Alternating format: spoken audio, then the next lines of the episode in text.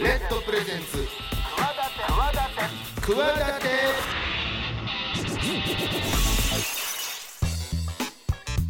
えー、皆さんこんばんは。パーソナリティの大岩良理正史です、こんばんは。金良です。えー、この番組企ては私スポーツデザイナーでボイスアクターの大岩良理正史と起業家の金良雲でお送りしております。明るい未来企て番組です世の中の常識にとらわれずに企てている方をゲストにお招きし未来への企て語っていきます。チャレンジしている方もこれからの方も目から鱗何かの糧になるような番組になればいいなと思ってやっております。今週お招きするゲストはランサーズ株式会社チーフエヴァンジェリストオフィサー。チーフエヴァン、ん？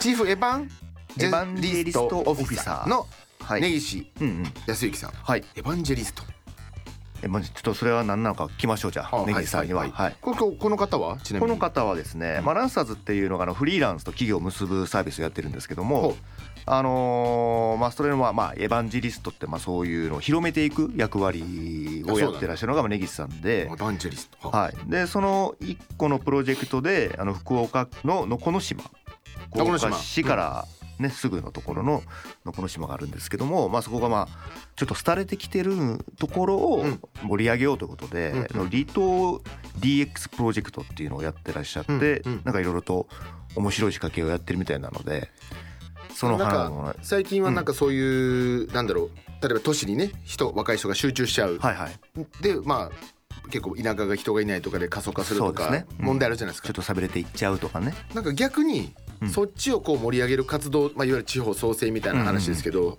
っていうのは結構盛り上がってるような気がしてて、はいはいはい。まあ、例えばリタイアしたサラリーマンの方が田舎に移住するとかも含めて、うん。またはキャンプ都会を離れてはいキャンプするとかもそうですけど、まあ、日帰りそういうのは日帰りだけだとしても、うん。まり一泊どとかだけだとしても、うん。なんかこう都市じゃないところのうん。価値をもう一回こうなんか再発見、ね。再認識しようよみたいな風な風潮があって、僕はねまあそんな広くない国じゃないですか、うん。そんなに。なのにこう固まってるっていうのもなんかもったいないしね、そうですね、うん、なんかそういう風な感じで盛り上がるっていうのはいいんじゃないかなと思いますが。そうですね。まあもちろんその僕らもねこの企て通じてまはい。あ福岡行かせてもらってますけども、最近ちょっと僕そこからさらにまああのルリードの件もあったりとかでルリーロラグビーチームのラグビー前チームのにゲストで出てい浮橋のはい。浮橋とも実は先日行ってきたりとか。あのまあ福岡じゃないですけど佐賀佐賀の唐津にも行ってきたりとかで、うん今日そこそれぞれでねやっぱ活動を一生懸命やってる方いらっしゃるんで。唐津行った話聞いてないな本当ですか、うん、何一応すねてますね まあそうですそうねそうそうそう。必ずしもこう今都市部だけではないというか、いやでもすごい魅力的なとこいっぱいあるんですよね。うん。どんな話聞けるのかうん。お楽しみに、レッドプレゼンツ企て私大岩良理正史と金良雲が。22時50分までお送りしています。企て会議室。このコーナーではゲストの成功体験や失敗談などのエピソードをお聞きし未来への企て語っていただきたいと思います。今週お迎えするゲストはランサーズ株式会社チーフエヴァンジェリストオフィサーの チーフエヴァンジェリストオフィサーの根岸康之さんです。よろしくお願いします。よろしくお願いしま。ます。チーフエヴァンジェリストオいフィサーやいいですねいきなり。もう分かりづらい肩書きで、これはなな CEVO。CEVO はい、もう多分誰も名乗ってる人いないと思うぐらい C 日本で唯一の。唯一ですね、CEVO はい、誰も憧れない唯一の方。なななエヴァン別に安野さんのアニメじゃないですよねこれ。エヴァンあのランサーズという会社の、はい。これエヴァンジェリストというのはどういうあれですか？立場のまあ職業、えっとブランディングとかはは普及普及活動ですね、うんうん。なのでまあキリスト教でいうと宣教師みたいな、そううんあなるほどなるほど。いう立場になります、はい。で今回お呼びしたのは、はい。福岡の、ん。えーのこの島。はい。ここを再生といいますかそうですね。盛り上げている活動をしているという部分で今回お話を伺おうということでよろしいですよね？はい、そのちなみにこのランサーズという会社と、えー根岸さん自身は、福岡いえは渋谷です。拠点は関東です。渋谷ですね。はい。えじゃあそもそもの疑問なんですけど、はい。はい。まあ、地方っていいっぱいあるじゃないですか、うんでなぜこのこれあいっぱいやってらっしゃるんですか？いろいろ。まあ、いろんなのをやってるんですけれども、えっと、じゃあちょっと自己紹介と、はいはい。えっとまあ、ランサーズという会社は、まあ、フリーランスと,、えっと企業の、まあ、仕事をしたい人と仕事をお願いしたい人が、まあ、インターネット上でマッチングするプラットフォームを運営していますと。でその中で僕は、えっと、エヴァンジェリストとして新しい働き方とか、新しい事業の起こし方とか、新しい組織の作り方みたいなのをこう日本中に広めるというミッションを持っているので、まあ、エヴァンジェリストと名乗っています。と。でなんでそれをやってるのかっていうと、あの地方にこういろんなとこに行くとまあ、いいサービスを提供してたり、うん、いい製品を作ってたり、うん、まあ、そういったあの会社さんたくさんいるんですけれども、はい、あのまあ、このウェブの時代でテクノロジーがわからないからできないとか、えっと、忙しくてでも周りに人がいないからできない諦めるみたいな形でせっかくいいものをこう広められないっていう壁にぶつかっている。原石はあるけども。あそうなんです、ね、はい、うんうん、で何が起きてるかというと黒字倒産とかがすごく増えてるんですね。まあ、日本の今50%以上はあの黒字なのに後継ぎがいないとか、できる人がいないから廃業しなきゃいけない、これ誰にとっても幸せではないっていうので、じゃあそこで、まあ、ランサーズのプラットフォームを知ってもらってあの身近にできる人がいなくても、まあ、インターネット上でできる人をこう出会えれば、うん、その素敵なサービスとかすごくいい製品っていうものをなくさなくて済むよね、うんうん、でその仕事も増えるし経済の活性にもつながるから、まあ、そういったことを知ってもらうっていうあの活動を、まあ、全国でやろうということで、うん、あのうろちょろし始めました。でそのうちの一個がこの能古島を盛り上げていくみたいなことだったんですね。はい、でえ僕はちょっとごめんなさいあんまり分かんないですけど、まあ福岡の街中からはすぐ近くのところにある島でありながら、ちょっとこうななんだろう盛り上げにかけかけてたような状態もうちょっとじゃないですね。観光客は16万人年間来てたのが8万人になってしてまして、で宿泊客もいないし、みんな日帰りで行っちゃうんですよね、うん、まあそのアクセスがいいっていう反面、ねはい、泊まる必要がないってなっうああそっかそっかそっかそっか、はい、帰っちゃうんですよね。え船で数分とかなんでしたっけ？10分であ10分であなるほど、はい、そっか。その島自体がこう活性化しなくてどんどん人が減っていて今もう700人割ったっていう感じで。泊まる施設もあったのはあったんですか？ああります。もともともともとあります。ほとんどの人は日帰りで帰ってそうです。ああ、はい、なるほど、うん、じゃあそことじゃあえせせっかくそんな素敵な場所なのに、うん、もっともっと盛り上げていいんじゃないかということでそうです。今一緒にされてるということなんですよね、はい、具体的にどういうところから始まったんですか？そのこの島との関係といいますか。そうですね。あのその地方活性化みたいなプロジェクトをやる中で、まず福岡市と話したんですけれどもそしたらこう郊外エリアの活性化というのが福岡市のテーマとして、まあ、博多天神は盛り上がってるんですけど、ちょっと離れるともうあの中心部ほど盛り上がってない。なのでそういった郊外エリアの活性化っていう課題を市として抱えていた中で、この島をロールモデルとしてこう活性化できる形を作れたら、それをいろんなところに、まあ、市内の他の郊外もそうですし、日本中に広めていけるから一緒にやろうってなったのがきっかけです。うん、そっか一つこう成功のこうフォーマットを作ってしまえればいいよ、はい、楽だよねっていう話ですよね。ああなるほどなるほど。はい。じゃあ第福岡とやってるのは第一弾。第一弾です、はい、これはいつぐらいから始まったプロジェクト去年の4月ですね、はい、ちょうど1年ぐらい。ちょうど1年前ぐらいです、はい、具体的にはどういうことを、まあ、もう始まってるのかまだ途中なのかちょっと一旦ですね第一フェーズは終わって、うん、第二フェーズに入ってる段階なんですけれども、うん、そうですね。いざやれ言われてもね。あそうそう。何何を何からやろうみたいな。そうこの島の知識はありました。全くないないですよね。ということはまず知るところからそうですね。始まって。最初に島にもうフェリーの行き方だけをし覚えてというか見て、小学生の初めてのお使いじゃないいやでもフェリーの乗り方を。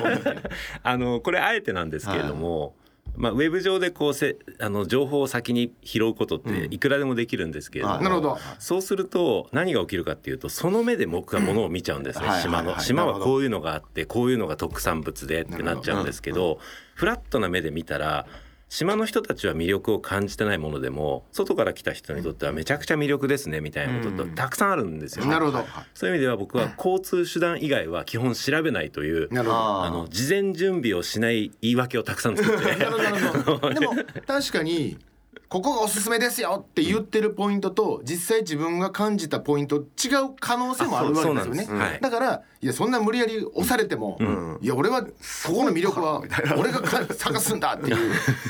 ね。という言い訳で。そうそうです。はいそういう言い訳で。まあまあ言い訳まああの本当なんですけどあのまあそれであの行ってもう島の人の案内とかも受けずに、うん。えっと勝手に島を散策するっていうのをやると、島で注目されてたスポットと全然違うところに僕が魅力を感じて。やっぱりまさに。実際そうだったんですかありました、うん。うん。うんでここは何なんですか？あーみたいな感じなんですよ、うん。うんうん後で島の人の聞くと、はいはい。はいそんなのは別にみたいなはい。地元の人がするそと、こはなんかあんまり綺麗じゃないしみたいな感じなんですけど、僕からするとあの博多から10分で行けるところに、東南アジアの空間があったんですよ、なるほど。オリエンタルな空間が。なるほどまあ、東南アジアの空間を味わおうと思ったら飛行機で、えー何時間もかけて普通行かなきゃいけないし、お金もたくさんかかるけどフェリー片道260円10分で、その異国の空間を味わえる場所がある。えそれはこうネネイチャー的な感じですか？自然がってことですか？自然もそうですし、結構ヤシの木を昔植えていたので、あとバンガローみたいなのもあったりするので、一応あの人が行く場所なんですけど、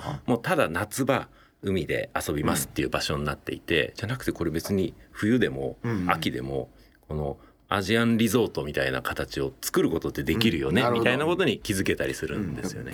こんなとこにプーケットがあったと？みたいな。キャッチコピーねそう。そうですいけね。そうです福岡から近いよって意味で、はい。はい。いやでもねどこの島はもうキャッチコピー作られてるんですよねあにえっと、今回まあそういったのもあって、日本で最もチルな島っていうテーマでなるほど。チルな空間を作ろうっていうコンセプトで、うんうんうん。あのプロジェクトをややりました。リリラックスというか、うん。あそうそういうことですね。ですね息抜きというか。はい。はいうん。でそんなけですね。け本当言ってないごめんなさい言ってなくて分かんないですけど結構そういうのどかなゆっくりした感じの時間。めちゃくちゃのどかで信号機もないコンビニもないおのでまあ不便じゃないですか。吉幾三の歌の そうなんです。そうなんですよ。なんで生活してる方からするとコンビニとかあった方が便利で、まあまあまあ。りがたいんですけど、まあ、そういった不便さも実はそののどかさを作り出している一因かなっていう、でもこねたあれですけどそのやっぱ住んでらっしゃる方の平均年齢もやっぱ、そうですね。それなりはい、ですね。70代若手みたいな感じあのね。人生って深いですね。70代で若手って言われると人生は長い。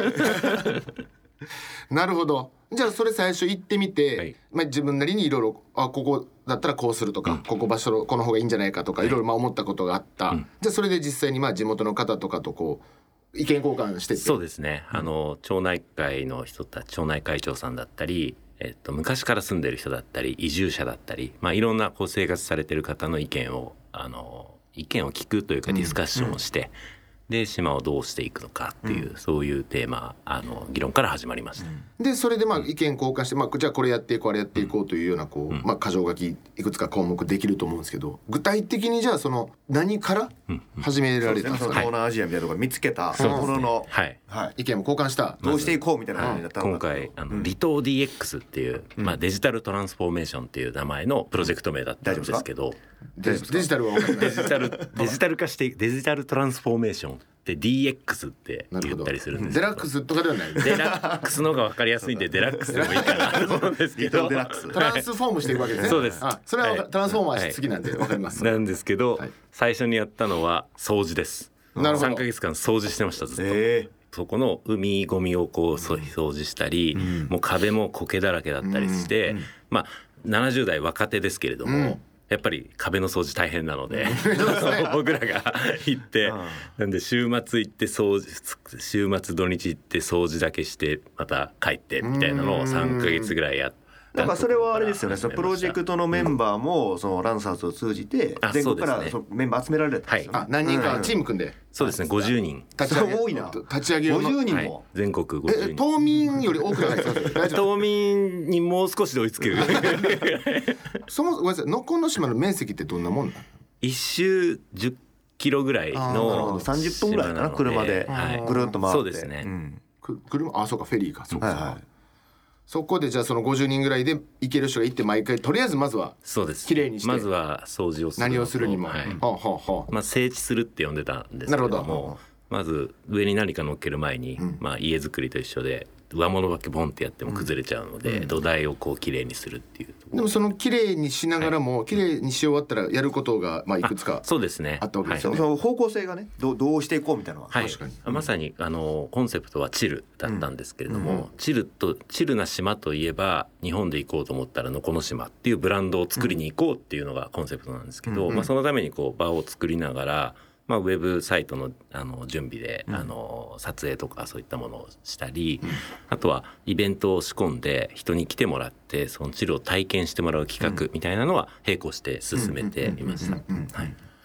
具体的にでも癒されるというかチルというのは何をすることやしてもらうことがそういう、これが難しいんですけどなうん「チル」っていう単語自体もうまく日本語でこう表現できないんですけど、まあそうですね。ね。最近まあよく聞きますけど、まっそういう。たりみたいな。あそうですね。まったりだったりゆったりだったりリラックスするみたいな意味だったりするんですけど。まあ総じて言えることはワイワイ騒ぐわけではないっていう、なるほど、そうか。イベントとはちょっとはい逆になっちゃいますもんね、なんでぼーっとしに来るっていう、そっか。人を集めたやからといってフェスをやるわけではないってことですね。なるほどなるほど、はい。で、まあ、チルっていうコンセプトにしたのはその素材があったっていうのと、やっぱ島民の方で、まあ、静かに暮らしてる方はガヤガヤしたくないんですよね。ね。なので人が来てくれないと島が活性化しないけどガヤガヤ騒ぐ人が来てもらうと生活に悪影響だっていうので、はい。これを両立させて、ん。で時代的にこう今後伸びていくであろうキーワードっていうのを探してチルにしたんですけれども、ど。なんで実際やったのはそのイベントとかでももうサウナでテントサウナでまったりとか、えっと、ステージを作ってそこで音楽ゆったりした音楽聴いてまったりとか、まあ、そういったことを焚き火してまったりとか、うんあのあとは、えっと、島を知ってもらうためにも参加者みんなで海の掃除をして、ん。拾ったゴミでアクセサリーを作るとか、あー。まあ、そういったことを企画して人を集めてやってました。うんこれでも、はい。島民の方全員が全員、このネギさんがやろうとしてることうんに賛成だったわけではないんじゃないですか。最初はそうですね。ですよね。はい。あの人集めんの？みたいな。そうです、かつ、ま金髪の外から 50人で大軍が押し寄せてきてよね。何者だあいつは。乗っ取りに来たんじゃないいやかぐらいの本当に。なので最初にじっくり会話するのと、もう一つはこう掃除をしたっていうのは、やっぱり地域の方に敵だと思ってもらう。何やってるかを理解してもらう時間かかるけれども、あいつらは島にとってプラスなことをしようと努力はしているぞっていうのを認めてもらうために、やっぱりそこから入ったんですよね。でこれをすっ飛ばすとうまくいかないんですよ地方創生って。なるほど。じゃあ大きな反対というか、問題にはならずにそうです。最初進めていけた。は不安感みたいなのはあったと思うんですけど、僕らの行動を見ていくうちにあの少しずつああいつらは仲間だぞみたいな感じでだんだんこう掃除してる昼ぐらいにおにぎり大量に持ってきてくれるようになったりとかそういう変化はありました。ん。はい。そもそもが、じゃあみんな人が来れるような場所にしようということで、まあそういううん。イベントど的なこととかも、まあ用意するじゃないですか、具体的にそういうのがかえ泊まるとこも綺麗に用意されたんでしたっけ？泊まるとこは綺麗なところがあったんですけれども、はいはい。誰も知られてないってい。うぐらい、ああなるほど。きれきれいですか？新しく作ってあのコテージをリニューアルしていて、はい本当に綺麗なあのワーケーションとかに最適な場所があるんですけれども、それの宣伝をしてないんですよ。なので行って「あの建物何？あの綺麗なの?」って言って「あ実はこういう泊まれもて」ったいないみたいな。えなんで？わざと隠してんの?」みたいな。えじゃあそういうのはあある、はい。えーそういうイベントとかも思いつく、で掃除して綺麗になった、でなそういうのってスタートさ今日からのこの島その新しく変えイメージ変えますよっていう時っていうのは？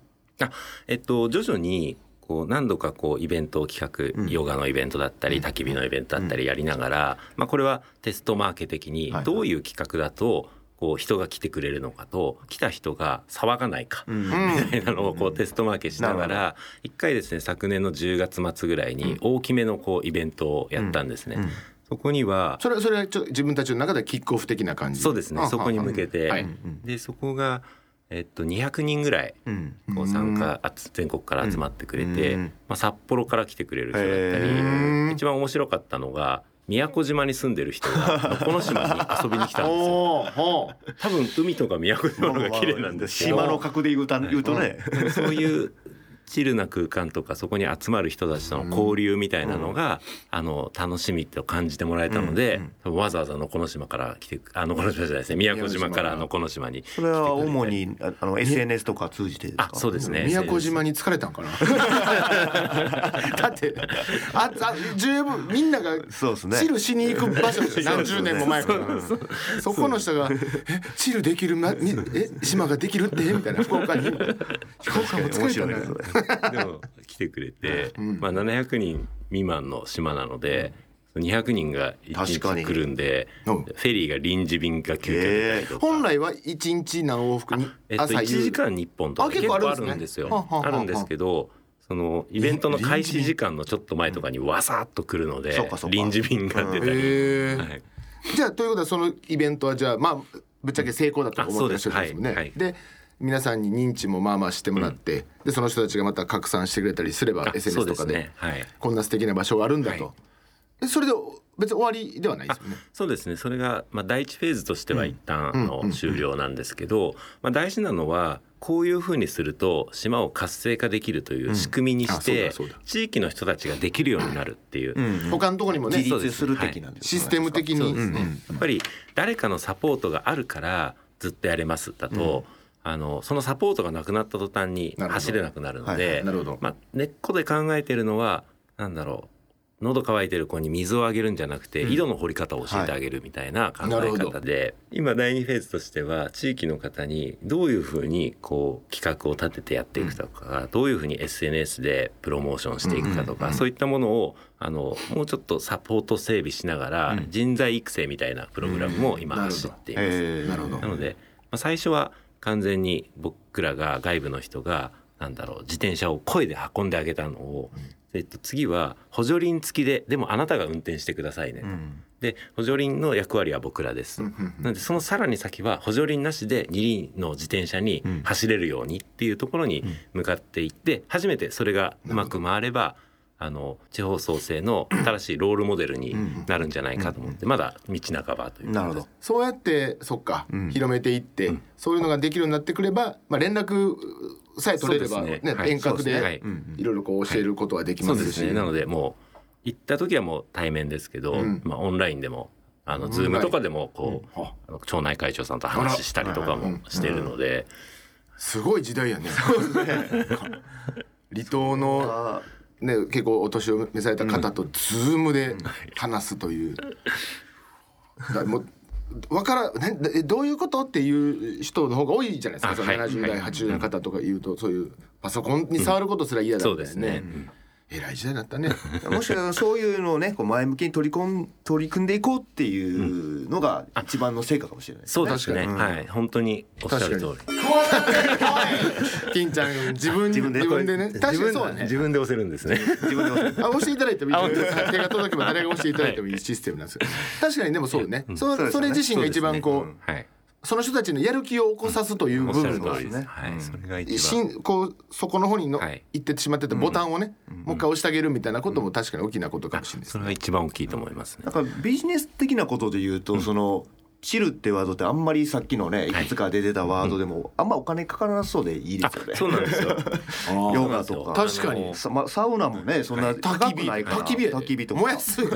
気を。なんかそのよく、まあ、言われてから結構久しいですけど、も物からことへみたいな体験の価値が変わっていくんで今まではその物で箱を用意して美味しい豪華な料理を用意してって、まあ、それはそれで一つの価値なんていいんですけれども、そうそれよりも人はどんどんこう体験、うん。良かったという感情にお金を使うようになってきているので、まあ、必ずしもお金をかけないと施策が何かできないわけではないなと。でましてやそのそういう場所が、あの資産としてこうなんだろうオリエンタルな空間があるっていうこと自体が、まあ、そもそもラッキーという、うん。これを生かさない手はないっていう。この能古島の、まあ、経験を踏まえてですね、はい。まあ、その能古島自身の今後でもいいですし、はい。会社としてのまたは根岸さん自身の今後というか次考えてらっしゃることとかって何かありますか、そうですね。まず能古島に関してはちょっと繰り返しになってしまうかもしれないですけど自走していくために補助輪を外して地域の人たちが自分たちでやれる。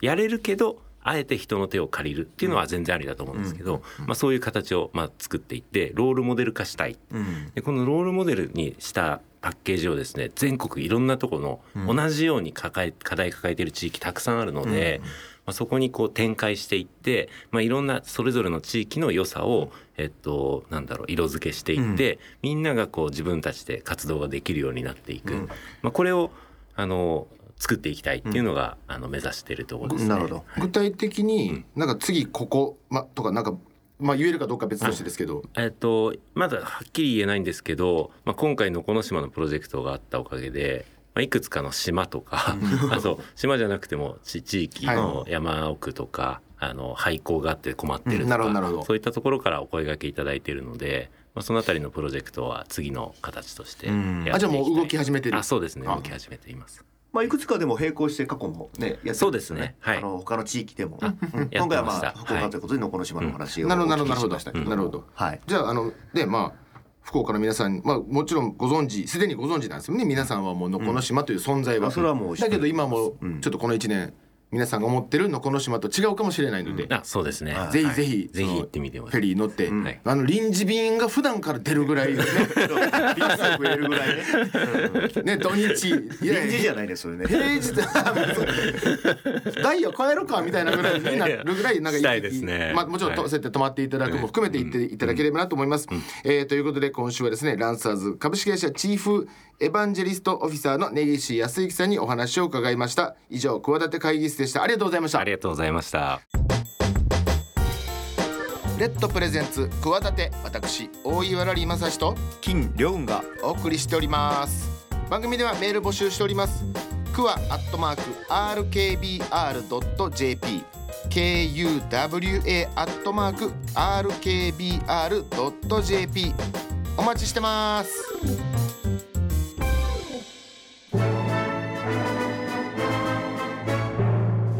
企て人の食卓。このコーナーはゲストの方の記憶に残る一皿とそこにまつわるエピソードをお聞きし食にまつわる話をしていこうというコーナーです。今週はゲストのネギさん、えー記憶に残る一皿。なんかありますでしょうか、はい。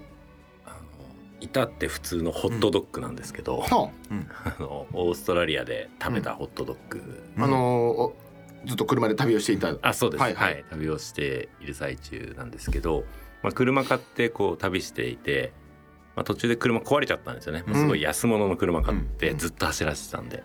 で、まあ、誰も通らない場所で、まあ、なんだろうこのまま夜になったらうん。死んじゃうかもみたいな、ハイエ ハイエナが来るかも。なんで本当道沿いに引かれたカンガルーとか猫の死体とかいっぱいあるんですけど、まあ、全然人は通んないみたいなところで、もう運任せですよね。車が偶然来るのを待つしかない、うん。お腹も空いて携帯もないし。ないですないです、あーはい、みたいな感じであの、まあ、もしかすると、まあ、今生きてるんであれですけど、遭難みたいな状態かもしれないみたいなことを感じている時に、まあ、何時間か経ってあの僕ちょっとトイレ行きたいなと思ってで誰もいないのに、うんあの台の方をしようと思って、うん。でもこれ修正的に木陰に行ったんですよ。なんまあか誰もいないいけどもどうせ車も通らへんであろう誰もいて幅もカンガルーと幅か。猫とかなんですけど、あのか端っこの方で木陰に行ってしゃがんでお尻を出したら遠くに車が見えたんです なるほどなるほど。で車が見えてもう奇跡の車ですよ、あのなんですけどこれお尻拭いてズボン上げて出ると間に合いそうにないですおよ、おおなるほど。だけど 究極かずに行けば間に合うけど、うん。大変なことうん。に格好になるぞ、うん。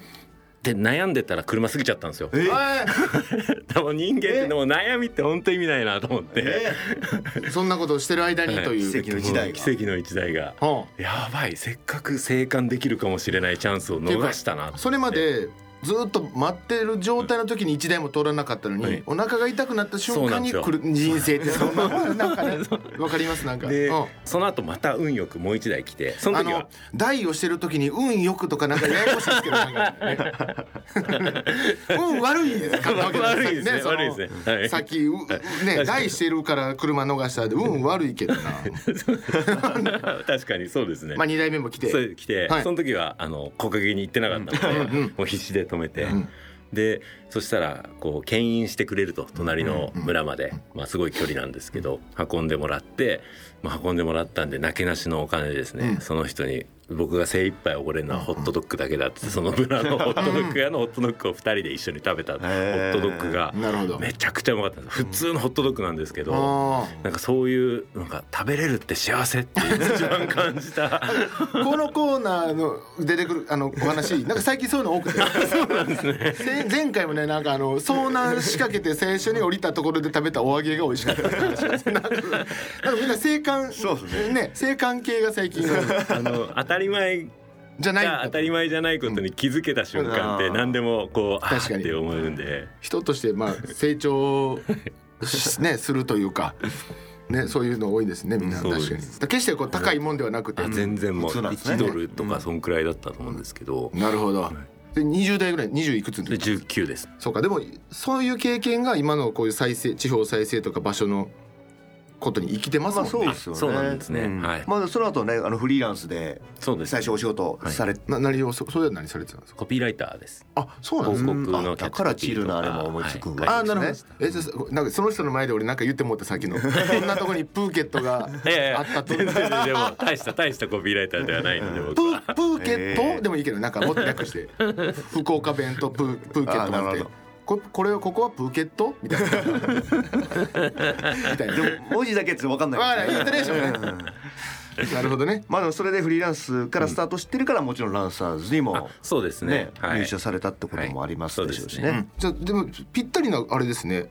そうですね。そういう経験を生かしてとか、はい。へえ。でなあで一番の食はあ食のコーナーでしたね。忘れてましたなんか。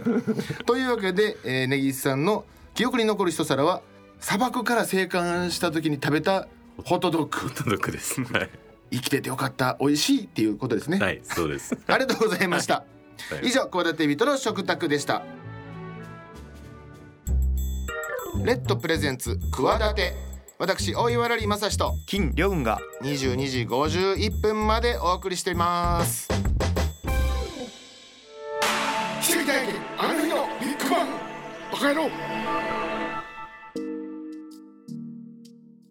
このコーナー誰しもあの偶然の瞬間がなかったら今の自分はないという出来事が誰にもあるはずということでゲストのそんな奇跡のビッグバンが起こった瞬間とそこにまつわるエピソードをお聞きしていきたいと思います。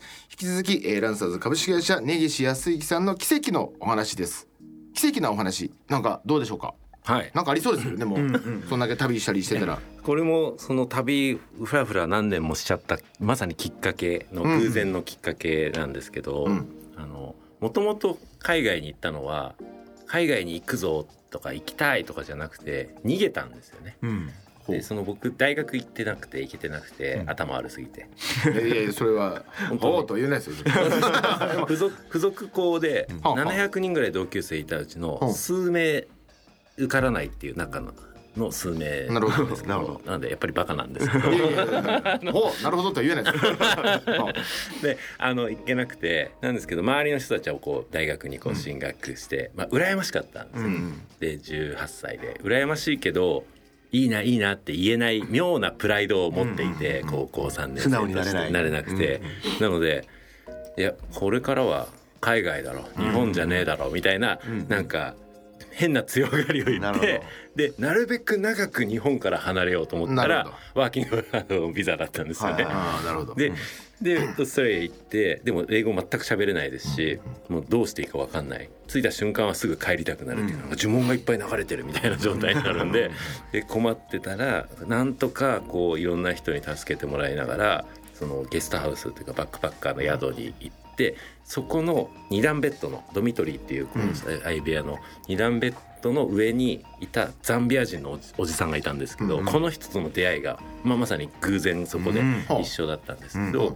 まあ、僕のおどおどした状態を見て、そのおじさんが飯食ってないだろうから、うん。じゃあ連れてってあげるよって言っうん。て中華街に連れてってくれたんですね、多分ですけど日本人だからうん漢字はわかるんじゃないかと思って気を利かしてうん。中華街に連れてってくれて、まあ、案の定チャーハンとかを頼むんですけど、で「何しに来たの?」って言われたんですよ。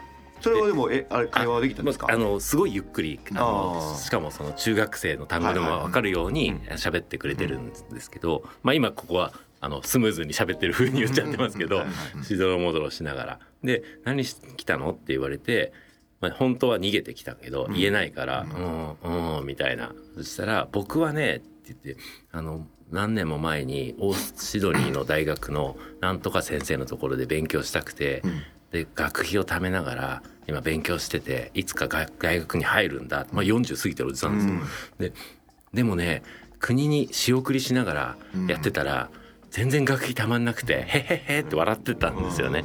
でその話を聞いてその僕はちょっと勉強自分がサボっていけなかったとか、学費がじゃあ自分で払えないからで自分は不幸だみたいに思ってた、うん。逃げたんですけど、うん。いや全然不幸じゃなくてそもそもそっちの方が裕福で、うん。みんな普通にその苦労しながら自分で貯めて勉強してしかもなんだろう国に仕送り送りながら諦めずにあの生き生きとしているうん。倍以上のおじさんっていうのを見て、うわなんて胃の中の蛙なんだっていうのと、あ世界中ってもっと面白い人いっぱいいるんだとか、いろんな人がいるんだっていうのにすごいカルチャーショックを受けた出会いだったんですよね。なるほど。でこういう人と出会えるんだって思ったら旅いや好きになってうん。いろんなところに行くようになったんですけど,、まあ、その出会いがなかったりしたら今の自分は多分なくて。まあしんどいことだけですもんね、うん。旅なんてか。もう不平不満ばっか言ってる人間になってたかもしれないんですけど、まあ、そういうのを知るとあ自分がそもそも日本に生まれただけで、一部の奇跡のラッキーな人って思えると気持ちも楽だしいろんなことポジティブにやれるようになった、うん。これはすごい価値観がもう真逆になった感じだったので、あのこれはもうずっと覚えてますし、あの今でも何か大変なことあってもまあとはいえまだ日本だからラッキーでしょみたいな、まあまあまあまあそういうそうですねふうにあの思う。すぐ脳みそをこう変換できるので大変なことがあって。若い時の旅っていいですよね。なんか僕もいろいろこう刺激を受けた、まあ、あのさっきも言いましたけどその iPhone とかなかった時代やから、何をするにも自分で調べ限られたこう地球の歩き方のにしか載ってない限られた情報でしかんいけなかった時代って、本当になんて知らないことだらけで、うんうんうん何も載ってないですからね、うんこれ調べられないから。確かにそっちの方が記憶に残ってますもんねやっぱりね。やっぱそうやって一生懸命探したりとそのか手間かかってる分。さっきおっしゃってたその最初行く場所どこの島とかもあんま調べないで行くみたいな、僕らはみ自然にそうだったわけじゃないですか、あの時代調べられないからそれ以上。だから自分たちでねそうですね、ん。はい。いろんな発見あってなるほど。わあたそうだから不便を楽しんでほしいわ、おおお 自分でおっしゃるけど。不便を楽しんでほしい。使ってもらうこれ。いや不便を楽しもう。不便楽しもうですあのキャッチコピーで貼ろうとしてる。いやでもね本当になんか意図的にスマホなしで旅とかしてもらいたいですけどね。あそうですね。通じない場あとはあのあんまりおすおすすめだけど人によってはおすすめじゃない方法は、お金を持たずに行く。えー。あるんですかその。あ僕はその旅の行きたいから行っちゃうんで基本常にお金がない状態で旅してたので、えーナチュラルですね。ナチュラルに。はい、ないけど行くみたいなね。そうです行きたくて行っちゃうんですけど、ええでもそうすると助けてくれる人に出会えるので、あとは助けてもらおうとしなきゃいけなくなるから必死になるんですよね。でそういうふうにしてると出会いが増えるんですよね,、うんそうですね。必然的に。うん。そうすると本当でも偶然も増えますよねあ奇跡というかそそうういうのもね、はい。そういう出会い人とやっぱ出会うと、いっぱいでも持ってそうですねネタを。あ奇跡のネタを。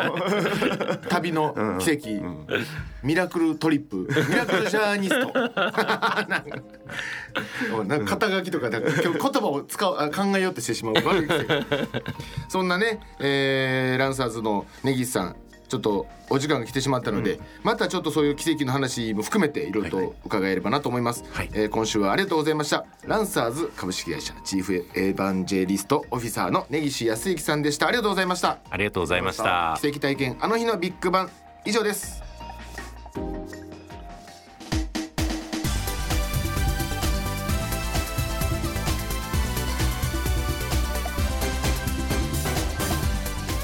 さあランサーズ株式会社チーフエヴァンジェリストオフィサーの根岸康之さんをゲストに迎えてですね、お送りした今週の企てのこの島のね、そうですね。ちょっとお話聞きましたけどなんかよかなんか良さそうですね。良さそうですよね。なんか東南アジア感があるというのがなんとなくこう見てないですけど、はいはい。ちゃん目では。うん。想像できるというか。ナリさんも忙しいからね。ちょっと。チルチル。チルを求めている。チル大岩チルまさし疲れた時はあのそんな中まあいろんなお話ありましたけど、金言ですね。はい。今週の金言は旅ですかね。うん、うん。根岸さんのまあキーワードですよね。そうですね、うん。いや根岸さんね僕最初お会いした時元偉いさんだったんですよ、うん。取締役のあのマーケの責任者みたいな感じで、うん。結構スーツスーツまでいかんけどかっちりしてて、うん。でまあ SNS とかでまあ拝見するたんびになんかこう本来のネギセと戻っていったのか、まあね肩書きも取締役からうん執行役員なり、うん。部長なり今平みたいなんですけど。そうそうそう。あそうなんや。そんな金髪になり、うん。なんかちょっとすごい自由な感じに。その方が楽なのかな？そのういろいろ責任とかまあ肩書きとかに縛られるのあんま好きそうなタイプではなさそうな感じだからまあがしますね。話聞いてなるもともと本来はこういう旅を通じてあの既存の枠にはまらないだからこうなんだろうビジネスしてどうでこうでというよりもそうですねなんかそういう自然と触れ合ったりとか、うん。人と触れ合ったりとか、ね。みたいなことの方が多分合ってるから現場の方が好きなタイプですか。そうですよね多分。だからエヴァンジェリストの意味も分かりましたよね。だからその数字がどうとかっていうよりかはまうん。あ事例作っていく。自分が得意なところでも多分まあ、地元の人と触れ合って、うん。えそれを世の中に広めてとか発信してっていう。エヴァンジェリムね、うん。うん。エヴァンジェリスト。エヴァンジェリストね。はい。知ってるよ。知ってるよ。あのねお醤油かちょっとかけて食べたら美味しいよね。とかね、言はい。思ってそうやったけどまあそう分かった。なんかちょっと広める、広める宣教師ね言ってましたけどね。あーそうね。んん。ねまたあのちょっといろんなきお話ため込んでうん。また来ていただきましょう、そうですね。この番組では皆様からのメール募集しています。番組の感想やゲストへの質問など気軽にお送りください。宛先はクワアットマーク RKBR.jp KUWA アットマーク RKBR.jp 番組公式ツイッターはアカウント RKB クワ公式ハッシュタグはハッシュタグカタカナクワダテです。番組の感想などハッシュタグをつけてつぶやいてください。来週はどんな方がゲストに来てくれるのか皆さんお楽しみに。ということでお相手は大岩良理正史と金レオンでした。また来週も企てていきましょう。バイバイ